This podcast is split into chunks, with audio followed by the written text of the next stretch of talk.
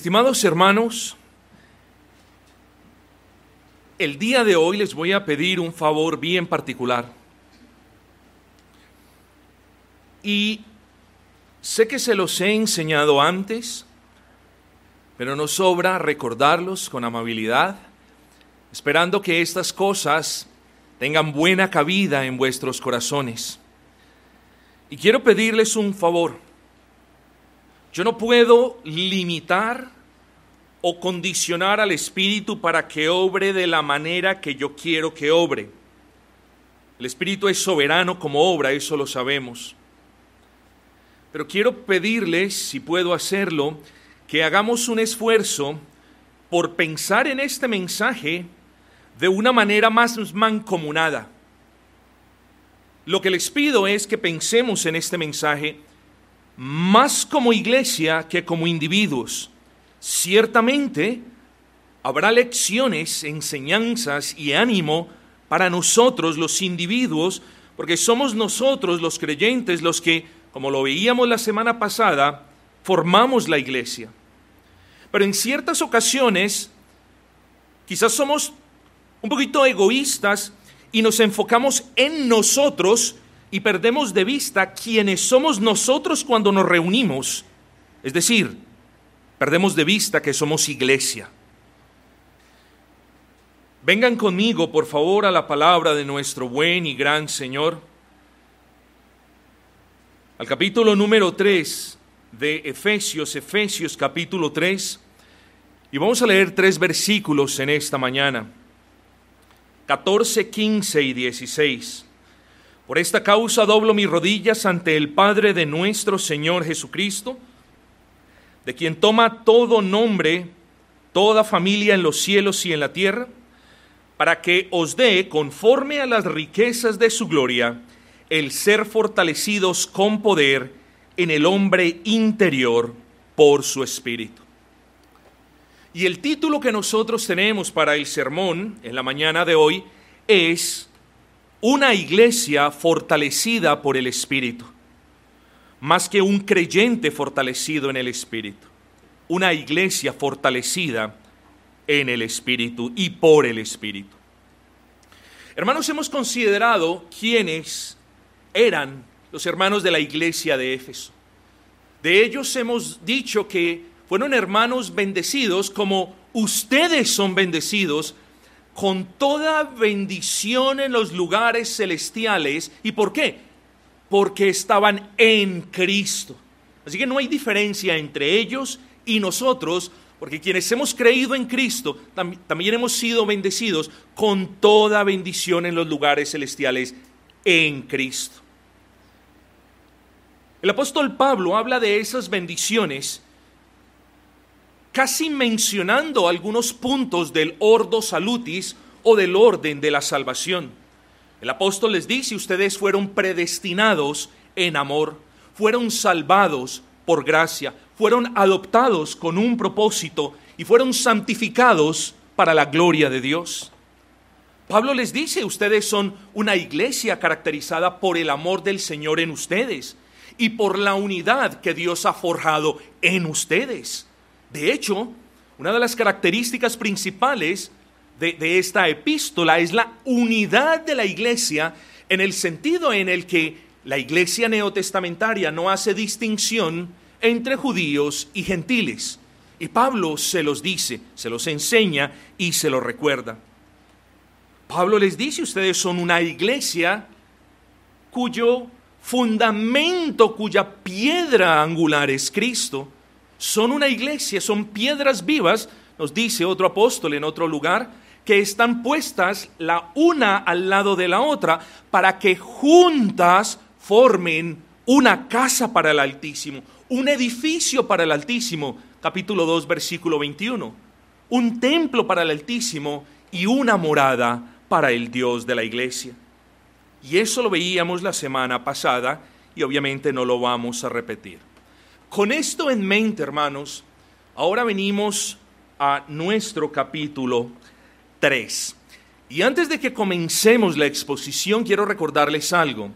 Aquí en el capítulo 3 tenemos, y esto es algo un poquito técnico, que no es a la vez tan difícil, tenemos una digresión, una digresión. ¿Qué es eso? Es una famosa digresión. Paulina, ¿qué es eso de digresión?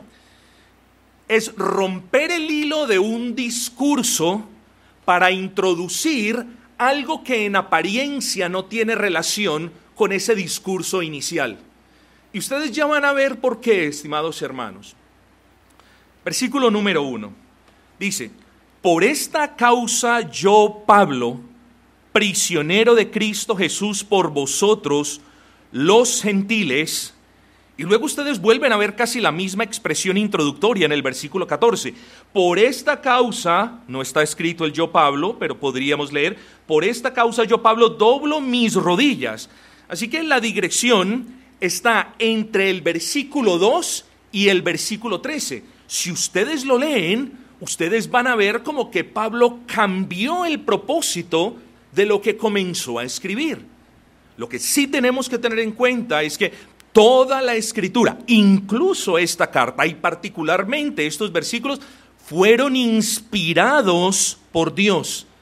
Así que esta aparente, esta, esta digresión que encontramos aquí es también algo inspirado. No puede decir, no, es que el apóstol se, se, despistó y entonces cambió de tema y por su propia voluntad hizo esto y aquello. No, toda la escritura es inspirada por Dios, aún esta aparente digresión que encontramos.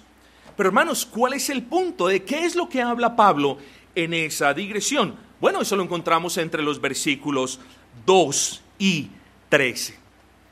Muy pronto ustedes tienen que recordar, este no era el caso todavía en la iglesia de Éfeso, pero muy pronto vendrían aquellos herejes judaizantes que iban a perturbar a la iglesia, que les iban a decir a los hermanos que ellos no podían ser hijo de Dios hasta que se circuncidasen, hasta que cumpliesen con todos los requisitos de la ley ceremonial para aquel entonces ya abrogada, porque Cristo era el cumplimiento de todos esos tipos y todas esas cosas maravillosas que vemos en el Antiguo Testamento.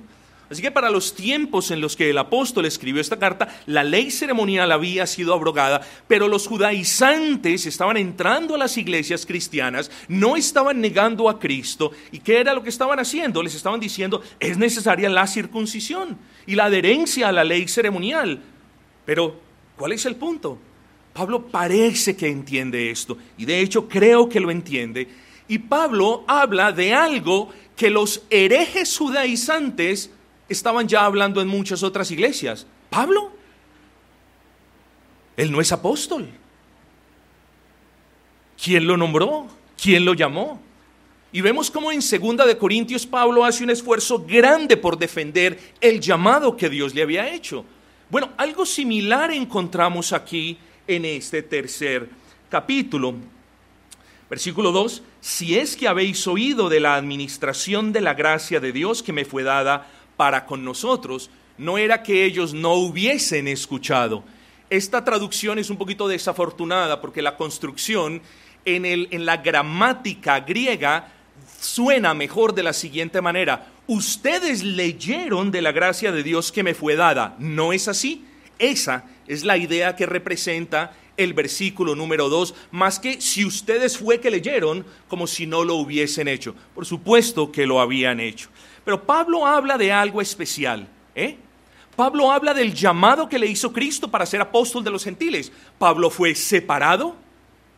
Pablo fue autorizado y un oficio le fue asignado a Pablo. Esa es la expresión administración de la gracia. Para Pablo su llamamiento apostólico, con todas las cargas y los sacrificios que, eran inherentes a ese llamamiento, para él no era una carga, no era algo gravoso, sino que era una gracia. Y Pablo hace esta alusión a ese llamamiento, la administración de la gracia de Dios que me fue dada. Oh Señor, tú me encomendaste este oficio apostólico. Es una bendición, es una gracia que me hayas mirado porque como ya lo leímos, yo soy el último de todos, soy el más pequeño de todos. Y eso es lo que quiere decir el apóstol Pablo. Ahora luego en el versículo 3, Pablo habla de un misterio, que por revelación me fue declarado el misterio. ¿Qué es un misterio? No confunda la palabra con algo misterioso Algo misterioso es algo que no podemos entender, que está oculto, que, que, está abierto a la especulación, pero a eso no hace referencia el apóstol Pablo. Lo que hace referencia o a lo que hace referencia el apóstol Pablo con la palabra misterio es a algo que estuvo escondido por un tiempo, pero que ahora fue revelado, a algo que no fue revelado en otras ocasiones, pero que ahora ya vino a la luz. A eso hace referencia. Pero ¿qué era eso que no siempre fue revelado? Bueno, sencillo, lo dijimos la vez pasada, que habría de venir un tiempo en el que no existirían más distinciones entre judíos y gentiles. Es que es muy importante que nosotros veamos el espíritu de esta carta, más que ponernos a hacer sermones de tópicos buscando cada palabra sobre la que se pueda hacer un sermón de tópico. No podemos perder el propósito de la carta. Y eso es lo que quiere dejar claro el apóstol Pablo. Ese, ese habría de venir un tiempo en el que el evangelio de las promesas de la salvación de Dios iba a ser predicado a todos sin discriminación alguna. Habría de llegar un tiempo en el que la bandera de la iglesia, compuesta por judíos creyentes, como lo solemos decir, habría de bajar y habría de subir la bandera de la iglesia de Cristo, en la que no hay distinción entre los unos y los otros. A ese misterio el apóstol llama misterio de Cristo. Esto lo vemos en el versículo número 4. Leyendo lo cual podéis entender cuál sea mi conocimiento en el misterio de Cristo. Mucho cuidado. Este misterio de Cristo no hace referencia a nada misterioso en la persona de Cristo, ni, ni a nada desconocido de su unión hipostática, ni tampoco a cualquier otra cosa que sea difícil comprender de la expiación del Señor Jesucristo. Cuando el apóstol Pablo en el versículo 4 habla del misterio de Cristo, lo que él quiere decir, como ya lo había explicado, es que a través del Mesías los gentiles serían recibidos en el pueblo de Dios, en la iglesia de Dios, con los mismos privilegios que los judíos. Y quisiera yo expandir un poco más al respecto, pero como ya notan, voy un poquito rápido porque si no, no podemos hacer una buena introducción de este texto. Siempre existe la tentación de saltarnos algunas partes, de ir a otras, a las que son de más aplicación, pero ahora, hermanos, es necesario honrar a Dios trayendo la debida explicación. Así que, estimados hermanos, a través del Mesías los gentiles serían recibidos como pueblo de Dios, algo que era impensable años atrás. Y eso lo vemos en los versículos 5 y 6. ¿Cuál es el misterio? Misterio que en otras generaciones no se dio a conocer a los hijos de los hombres, como ahora es revelado a sus santos apóstoles y profetas por el Espíritu. ¿Qué? Que los gentiles son coherederos y miembros de la iglesia, del mismo cuerpo, y copartícipes de la promesa en Cristo Jesús por medio del Evangelio ojo con el versículo 7, mis, mis, queridos hermanos, del cual yo fui hecho ministro por el don de la gracia de Dios que me ha sido dado según la operación de su poder. ¿Eh? Fui hecho ministro diferente a me hice ministro. Hermanos, quisiera hablar un poco, veo, veo que soy tentado a hablar de eso, pero no me voy a apartar del camino trazado. Pero ese es el problema que estamos viendo en muchas iglesias.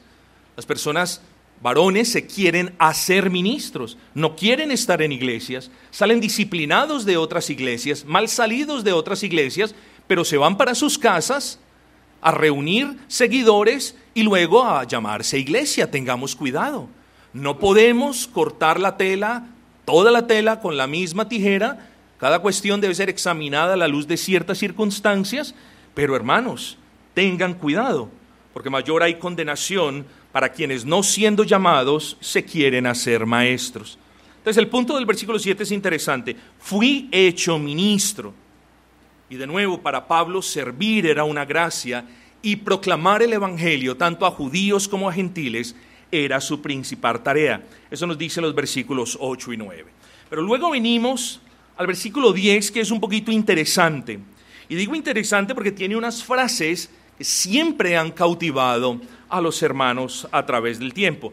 Para que la multiforme sabiduría de Dios, multiforme, Lo que Pablo está diciendo es que la sabiduría de Dios se ha manifestado de múltiples formas, pero la palabra en el original griego muestra como destellos diferentes de colores. Ya van a entender ustedes por qué.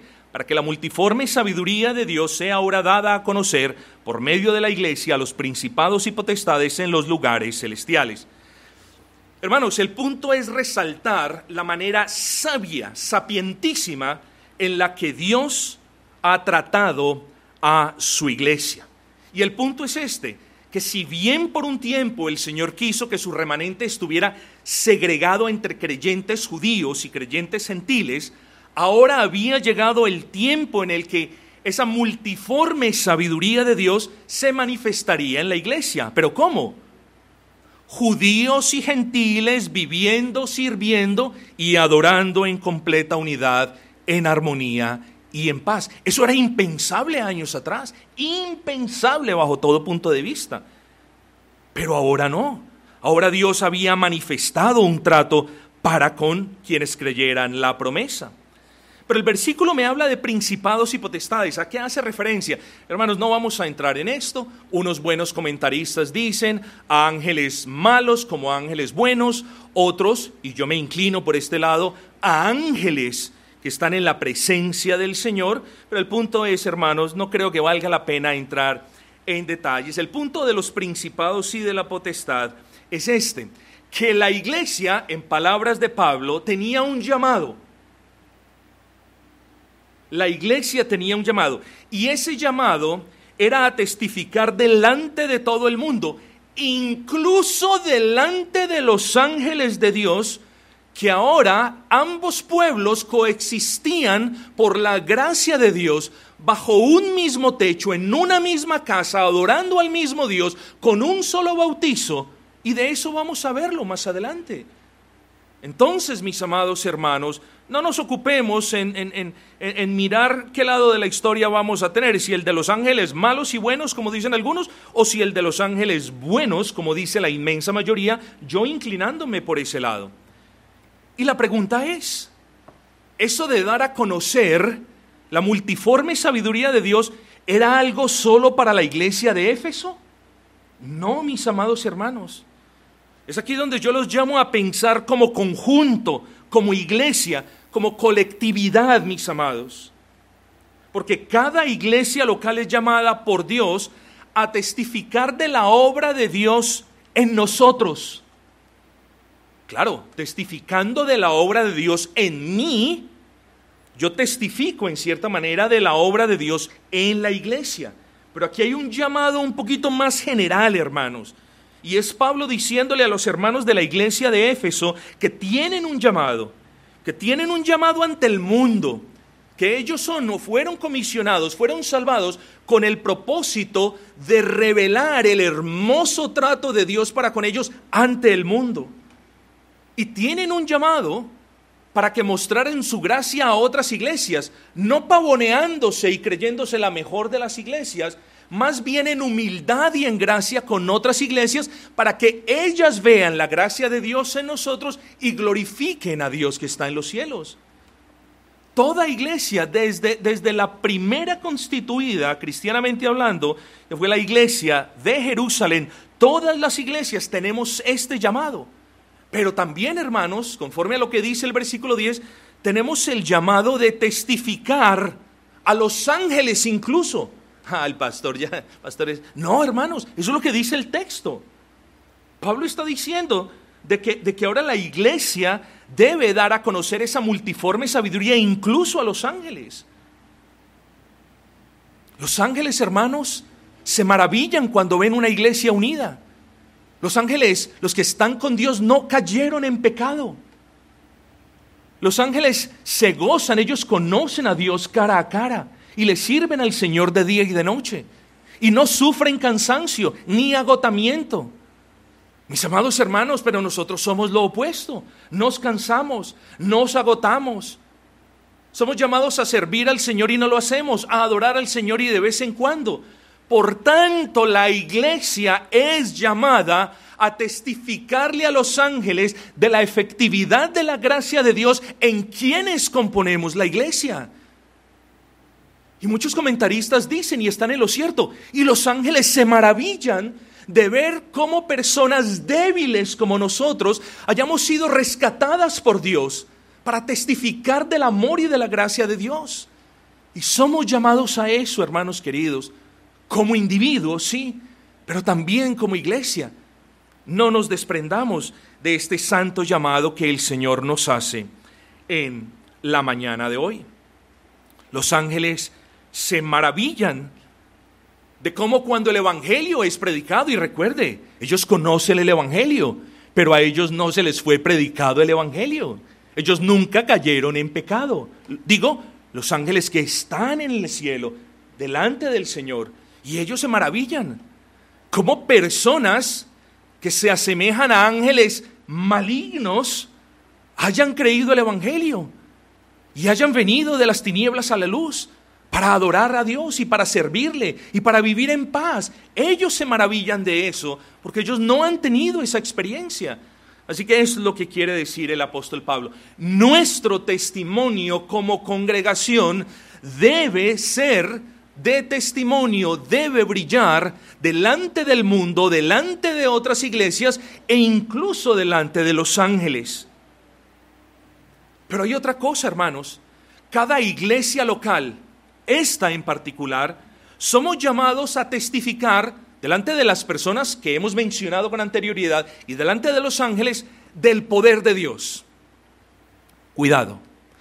El hecho de que hayan abusado en las iglesias carismáticas, lo digo con respeto, sin burla alguna, Dios me sea testigo, pero el hecho de que hayan abusado de la palabra poder, y este es el poder y la conferencia del poder y el día del poder y, vivían en una completa debilidad y en el pecado. El hecho de que eso haya sucedido no nos puede convertir a nosotros en opositores de la predicación del poder de Dios.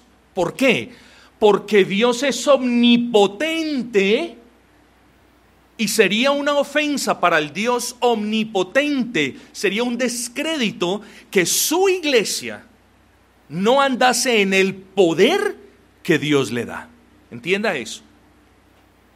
Así que somos llamados a predicar del poder de Dios en nosotros como individuos, pero también en nosotros como congregación. De ahí, hermanos, la necesidad que la iglesia, que tenemos de ser fortalecidos con poder en nuestro espíritu por su espíritu. Y a eso hace referencia el apóstol Pablo en el versículo 16, para que os dé conforme a las riquezas de su gloria el ser fortalecidos con poder en el hombre interior por su espíritu, en el espíritu por el espíritu. Versículo 11 y 12, conforme al propósito eterno que hizo en Cristo Jesús nuestro Señor, en quien tenemos seguridad y acceso con confianza por medio de la fe en Él. ¿Cuál es el punto, hermanos queridos? Bueno, ellos ahora tenían a Cristo y estaban en Cristo. Por lo que los gentiles ahora, habiendo sido descalificados en siglos pasados por los judíos, miren lo hermoso de este mensaje de consuelo para estos hermanos gentiles. Oigan, ustedes se pueden presentar delante del trono de gracia ustedes se pueden presentar seguros y confiados. Así que pasen seguros. Parece que el apóstol les estuviera diciendo, pasen seguros al trono de gracia sabiendo que Dios no lo rechazará.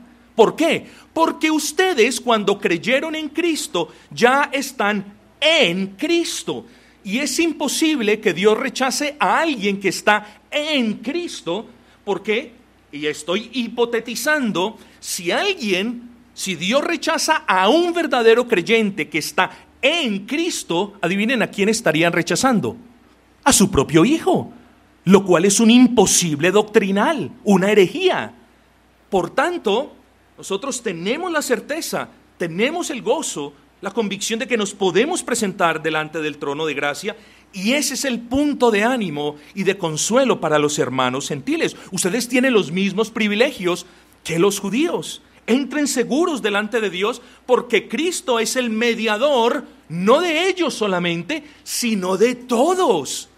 Qué hermoso esto. Entren sin dudar y pidan y clamen, porque Él les dará mucho más abundantemente de lo que piden. Eso no dice el versículo 20. Y a aquel que es poderoso para hacer todas las cosas mucho más abundantemente de lo que pedimos. Esto era de gran bendición para los gentiles. Y espero también que lo sea para ustedes. Pero la digresión termina. Yo no diría desviación, difícilmente diría paréntesis, ¿no? Esta digresión termina y continúa con una oración, hermanos. Y la oración no la vamos a, leer, es del versículo 14 al versículo 21. Hoy vamos a considerar unos versículos dentro de esa petición que el apóstol Pablo hace. Y lo primero que quiero recordarle es que esta oración es profunda y particularmente trinitaria. Aquí está la bendita Trinidad y más palpable es difícil. Miren, doblo mis rodillas delante de quién? Delante del Padre. ¿Padre de quién? De nuestro Señor Jesucristo. ¿Y dónde está el Espíritu Santo? Final del versículo 16. Para ser fortalecidos con poder en el hombre interior por su Espíritu. Padre a quien oramos, en el nombre de quien oramos, Cristo, para que ellos envíen a su Espíritu. Es un pasaje profundamente trinitario, pero también es una oración. Nos enseña ciertamente a nosotros cómo orar. Pero nos vamos a enfocar, hermanos, en lo que queda del sermón, de un punto muy importante. Y esto nos trae de regreso al título del sermón, una iglesia fortalecida en el Espíritu. ¿Por qué? porque necesitamos ser fortalecidos como iglesia por el Espíritu de Dios. Y para que eso suceda es cierto, necesitamos fortalecernos nosotros en esa esfera personal para que cuando nos reunamos como iglesia podamos dar testimonio del poder de Dios, de la fortaleza con la que como individuos hemos sido fortalecidos. Si decidiésemos todos estar débiles para la próxima semana, cuando nos reunamos, no puedo yo pretender que le sirvamos con diligencia porque vamos a estar débiles. Bueno, en ese orden de ideas, cuando nosotros nos fortalecemos a nivel personal, entonces cuando nos reunimos podemos testificar del poder de Dios que habita en nosotros, que obra en nosotros y el que nosotros proclamamos en el Evangelio, pues está escrito que el Evangelio es poder de Dios para salvación. Pero quiero que resaltemos tres puntos en lo que queda de, del sermón. Primero, el fortalecimiento es un don de Dios y todos lo sabemos. Pero es necesario dejar esto en claro porque muchas veces decimos, ah, es que no, eh, fortalezcas hermano, fortalezcase. Y no quiero dejar pasar esta oportunidad para dejar en claro que es Dios quien nos fortalece. O cuando nosotros usamos la expresión me voy a fortalecer, tenemos que culminar esa expresión de la siguiente manera. Ah, me voy a fortalecer en el Señor. Es una expresión. Es decir, me voy a acercar al Señor para que Él me fortalezca, para que Él me dé poder para que yo me levante de este estado enclenque y débil en el que me encuentro, para que yo me pueda levantar de esta debilidad y pueda estar firme para la gloria de Dios, porque es voluntad de Dios que lo esté. Así que el fortalecimiento es un don de Dios. Bueno, y si es un don de Dios, entonces como iglesia necesitamos pedirlo de manera constante. Porque el interés primario de la iglesia es honrar a Dios. Y sabemos todos que para honrar a Dios como congregación necesitamos ser fortalecidos. Por tanto, la oración por ese motivo debe ser prioridad para con nosotros, hermanos. Nuestro Dios, hermanos queridos, es el Dios de todo poder y fortaleza. Y Él nos llama, por lo que aprendimos, a acercarnos seguros y confiados para ser fortalecidos. ¿Y quién de nosotros no necesita ser fortalecido? Yo le voy a decir, yo no sé cuál es su debilidad, pero sí le voy a decir que usted necesita ser fortalecido. Así que no desprecie el llamado que Dios le hace hoy de fortalecerse en Él. Y entonces cuando usted se reúna como iglesia, vamos a tener una iglesia fuerte, una iglesia firme, una iglesia que sirva sin pereza, una iglesia que no sea enclenque, inconsistente en el servicio. Noten ustedes, hermanos, para glorificar al Señor necesitamos ser fortalecidos por Él, porque nos desanimamos, porque otras veces nos cansamos y dependemos de que el Señor nos dé su fortaleza. Ahora yo les hago una pregunta, hermanos. ¿Qué clase de testimonio es el que da una iglesia débil? ¿Qué clase de testimonio es el que da una iglesia desanimada? ¿Una iglesia sin carácter y enclenque? Nosotros debemos tener mucho cuidado, mis hermanos. Cuidado de reflejar como iglesia algo que Dios no es. Lo hemos estado recordando en los sermones evangelísticos. Pero como iglesia no podemos reflejar algo que Dios no es. Me explico. Si la iglesia es llamada a reflejar la gracia de Dios y el amor de Dios y la misericordia de Dios y sus demás atributos comunicables, ¿cuánto más somos llamados a reflejar el poder de Dios? Así que cuando lo único que reflejamos como congregación es pereza o debilidad o languidez o dejamiento, ojo que estamos cometiendo un gravísimo pecado. Espero que se haya dado cuenta. ¿Por qué? Porque estamos reflejando algo que Dios no es. Ese es el pecado. Que como iglesia nosotros no reflejemos el poder, la fortaleza de Cristo. Lo aprendíamos hoy, lo leíamos hoy. El fortalecimiento es un don de Dios.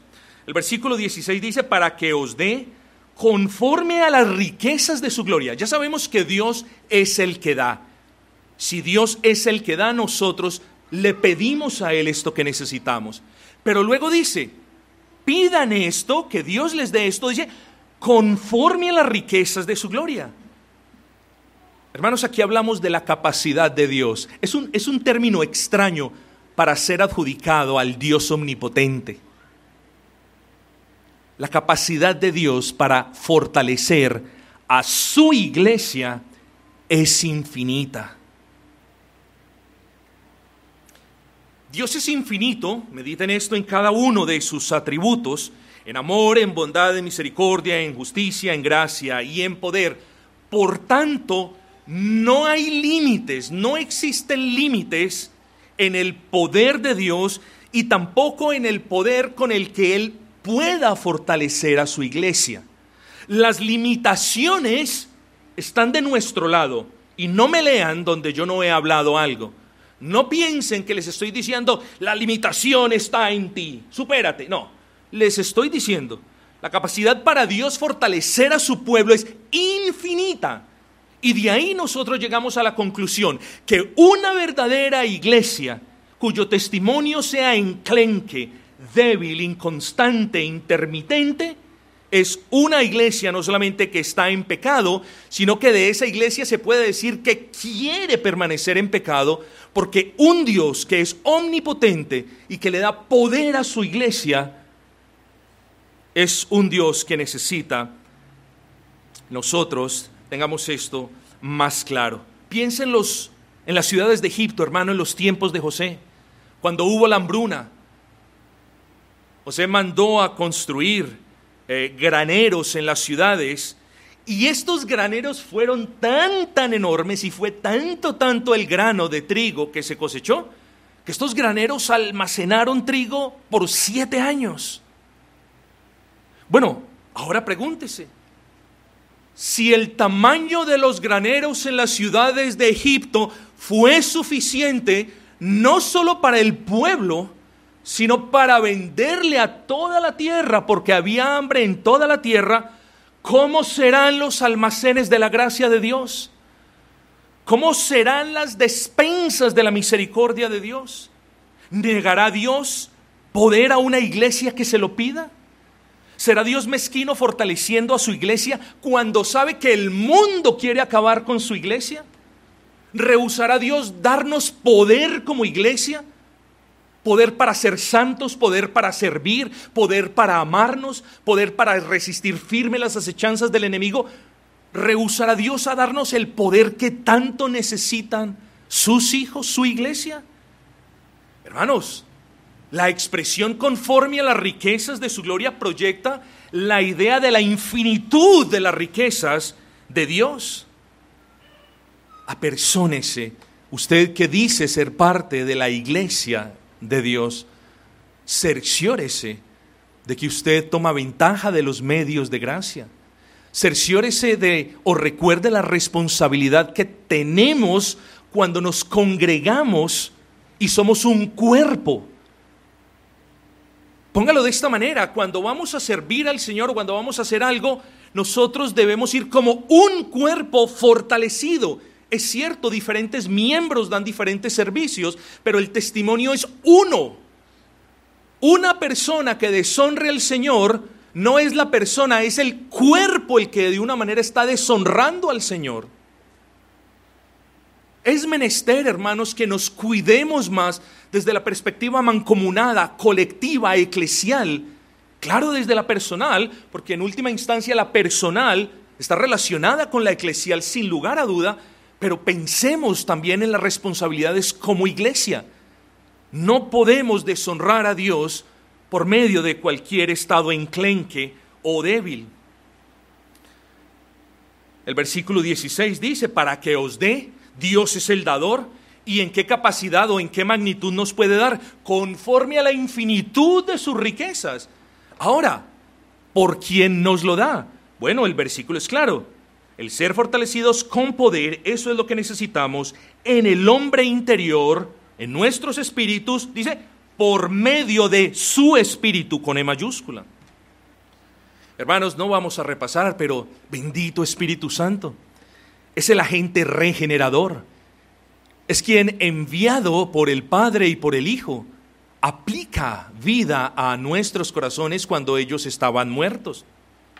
El Espíritu Santo es el huésped divino en el corazón del creyente. Por eso ahora les decía, hay mensajes muy particulares para creyentes y hay mensajes muy particulares para iglesias.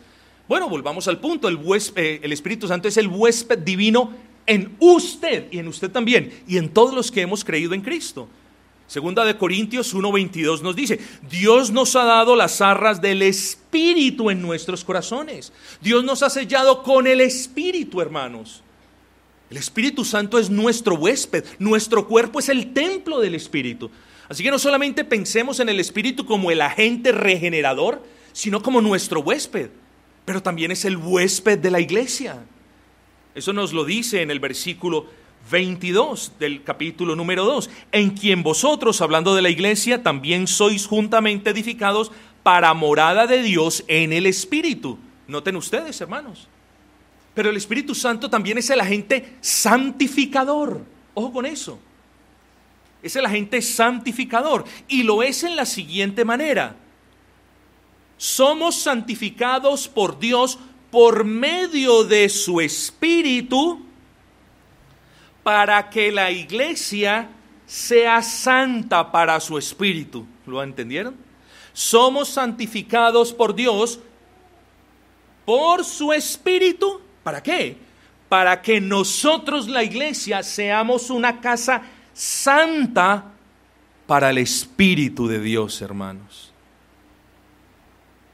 Hermanos, pero el Espíritu Santo, además de ser el agente regenerador, además de ser nuestro huésped personal, además de ser el huésped de la iglesia y además de ser el agente santificador, el Espíritu Santo es el agente fortalecedor. Eso es lo que nos está diciendo este versículo 16. Él es el agente fortalecedor. Ahora, ¿cuál es su función como el agente fortalecedor?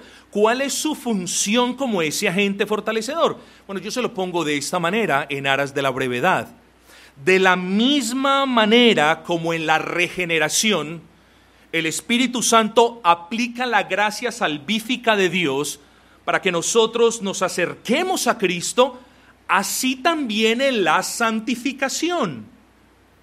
Es un proceso gradual. En la santificación, el Espíritu Santo va aplicando poder y poder y poder, el poder de Dios en nosotros, para que ahora nosotros, con ese poder, participemos de la extensión del reino de Cristo. Esto es muy importante, hermanos.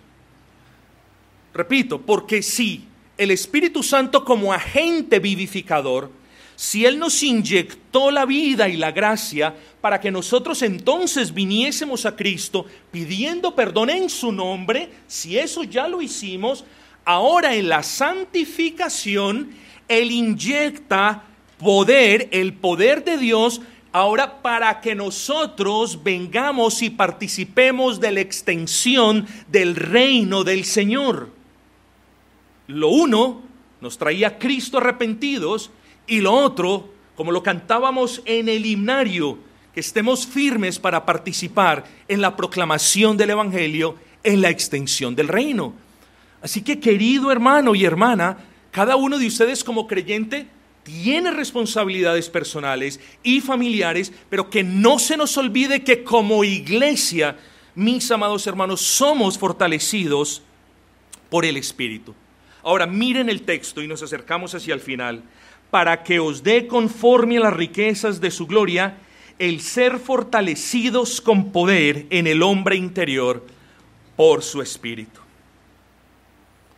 Es necesario que esta iglesia sea fortalecida con el poder de Dios. Con el poder de Dios para que como iglesia estemos firme contra la tentación hay veces no podemos entender eso. Hay veces dimensionamos la tentación a un nivel personal, pero no es así. La iglesia también tiene tentaciones mancomunadas. Una de esas tentaciones es minar el fundamento sobre el que fuimos edificados. Muchas iglesias tienen esa tentación. No, pastor, esas son otras iglesias. No, queridos hermanos. El día que ustedes vayan a Inglaterra, encuentran templos que sirven hoy día para estaciones de bomberos y sobre todo para bares, cantinas y lugares de concierto. Y fueron iglesias firmes que proclamaron el Evangelio desde 1730, incluso desde un poquito antes, pero que hoy ya no son iglesias. ¿Por qué?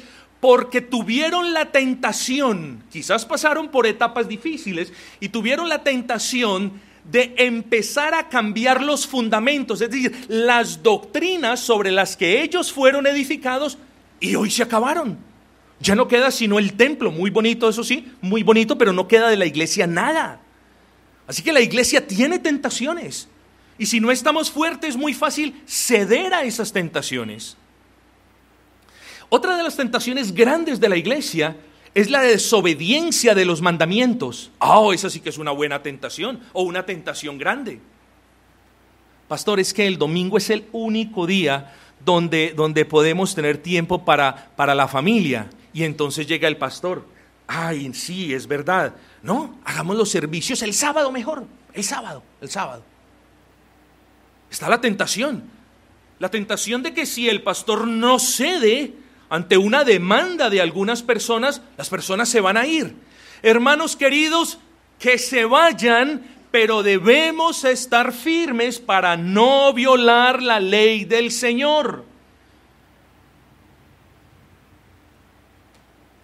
Otra tentación, pastor, es que nos estamos quedando como muy apartes de todo. La tentación es que de repente Cristo no es nuestro todo, nos sentimos un poquito como aparte de otras iglesias, entonces está la tentación. Pastor, mejor, mejor desbastemos estos muros de doctrina, estos muros que nos han protegido, mejor, mejor desbastémoslos para, para, poder darle la mano a, a otras personas e instituciones. Eso es una gran tentación. Claro, cuando el muro estaba alto no venían las zorras pero mientras vamos bajando el muro y buscando la aprobación de los hombres, se van metiendo los enemigos. Así que la iglesia sí tiene tentaciones. Otra tentación, la de no servir a Dios. Oh, pastores, estamos cansados. Sí, yo entiendo, yo también, hermano. Pero existe la tentación de no hacer nada para la extensión del reino. Existe la tentación de, de acostumbrarnos a un facilismo de dos horas el día domingo y de cama el resto de la tarde. Esa es la tentación. Pero la iglesia, para evitar caer en esta tentación, se debe fortalecer, estimados hermanos. Así que sí hay tentaciones y necesitamos el poder de Dios para no ceder ante estas tentaciones. Pero necesitamos el poder de Dios en segunda instancia para estar firmes contra la arremetida del error y de la mundanalidad. Hermanos, el error y la mundanalidad han arrasado con miles de iglesias a lo largo de la historia. ¿Y cuáles han permanecido? Aquellas que se han fortalecido en el Señor y que han sido fortalecidas por Él con el poder de su fuerza. Hermanos, el error ataca a las iglesias y la mundanalidad quiere entrar en las o por las puertas de la iglesia, acabar con todo lo que se ha edificado para la gloria del Señor. Solo una iglesia firme y fuerte puede resistir la arremetida del error, hermanos. Una iglesia débil y enclenque le va a abrir las puertas a la mundanalidad en cualquiera de sus formas. Tengamos cuidado. Y espero que ustedes ahora estén dimensionando la responsabilidad que tenemos como iglesia. No solamente como individuos, sino como iglesia. Una iglesia con poder es una iglesia que resiste el error, que lucha por la verdad y que no se vende al mundo. Hermanos, y Dios no nos salvó para que seamos una guarida de Satanás, ni una sinagoga del demonio. Dios nos salvó para que seamos una casa santa, limpia para la gloria de su nombre. Dios no estableció los fundamentos de los apóstoles y de los profetas para que luego las paredes se fuesen derribando. No, Dios nos estableció sobre los fundamentos, las doctrinas inspiradas por Dios a través de los apóstoles y de los profetas para que nosotros estuviésemos firmes, hermanos. Y firmes tenemos que estar. Porque no quiero dramatizar el sermón, pero la iglesia en estos últimos días tiene que dar un mejor testimonio de Cristo. Pero una iglesia débil no lo va a hacer. Una iglesia enclenque no lo podrá hacer. Pero tercer punto, la iglesia necesita ser fortalecida con el poder de Dios por su espíritu para soportar el rechazo y la persecución. Cuando una iglesia firme, fuerte, proclama el Evangelio, defiende la verdad, y ama la santidad, sus enemigos abundarán incluso dentro del círculo de aquellos que también se llaman cristianos. Hermanos, y no nos podemos sentar a llorar porque otros nos rechazan. Eso es debilidad. La iglesia, pese al rechazo por estar agradando a Dios, debe continuar levantando el pendón del Evangelio y debe continuar esforzándose por servir al Señor Hermanos, si el rechazo se produce cuando yo como pastor o ustedes o nosotros como iglesia no hacemos lo que otras quieren que nosotros hagamos o digamos, vamos a ser rechazados. Y debemos estar firmes, hermanos, para cualquier tipo de rechazo y persecución. Pero debemos estar firmes para honrar a Dios en las pruebas. Dios prueba a las iglesias. De la misma manera como lo prueba a usted y a usted y a todos, Dios prueba las iglesias y no puede existir ni una sola iglesia que no haya sido, que esté siendo o que vaya a ser probada. Las pruebas son duras, pero dicen algunos ingenieros que cuando la edificación es fuerte y firme y ha sido bien cimentada, los movimientos de tierra solamente le ayudan a asentarse mejor pero debemos estar firmes, fortalecidos con el poder del Señor. Una iglesia fortalecida en el poder de Dios, por el Espíritu de Dios, no importa cuán duramente sea aprobada, siempre saldrá victoriosa para la gloria de Dios.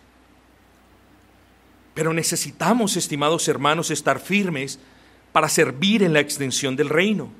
Y volvemos al punto. Una iglesia débil y enclenque es de poca utilidad para la extensión del reino de Dios. Y les hago la pregunta, ¿quiénes, si no las iglesias de Cristo, somos responsables de proclamar el Evangelio de Cristo, extendiendo más y más el reino de Dios? Mientras que usted tiene el derecho de reposar cuando está cansado, la iglesia no lo tiene, hermanos. Qué cosa más curiosa. Mientras que usted, estando cansado, tiene todo el derecho de reposar, la iglesia no se puede dar el lujo de reposar. La iglesia tiene que estar fortalecida en el poder del Señor. Oremos pues al Señor, querida iglesia, para que Él nos conceda el don de ser fortalecidos con su poder y pidámosle que nos fortalezca, porque su capacidad para fortalecernos es infinita. Y fortalezcámonos en su poder en el hombre Entre más poder Dios nos conceda por su gracia, uno, más podremos hacer por su causa. Dos, más podremos proclamar el Evangelio. Tres, más podremos defender la verdad.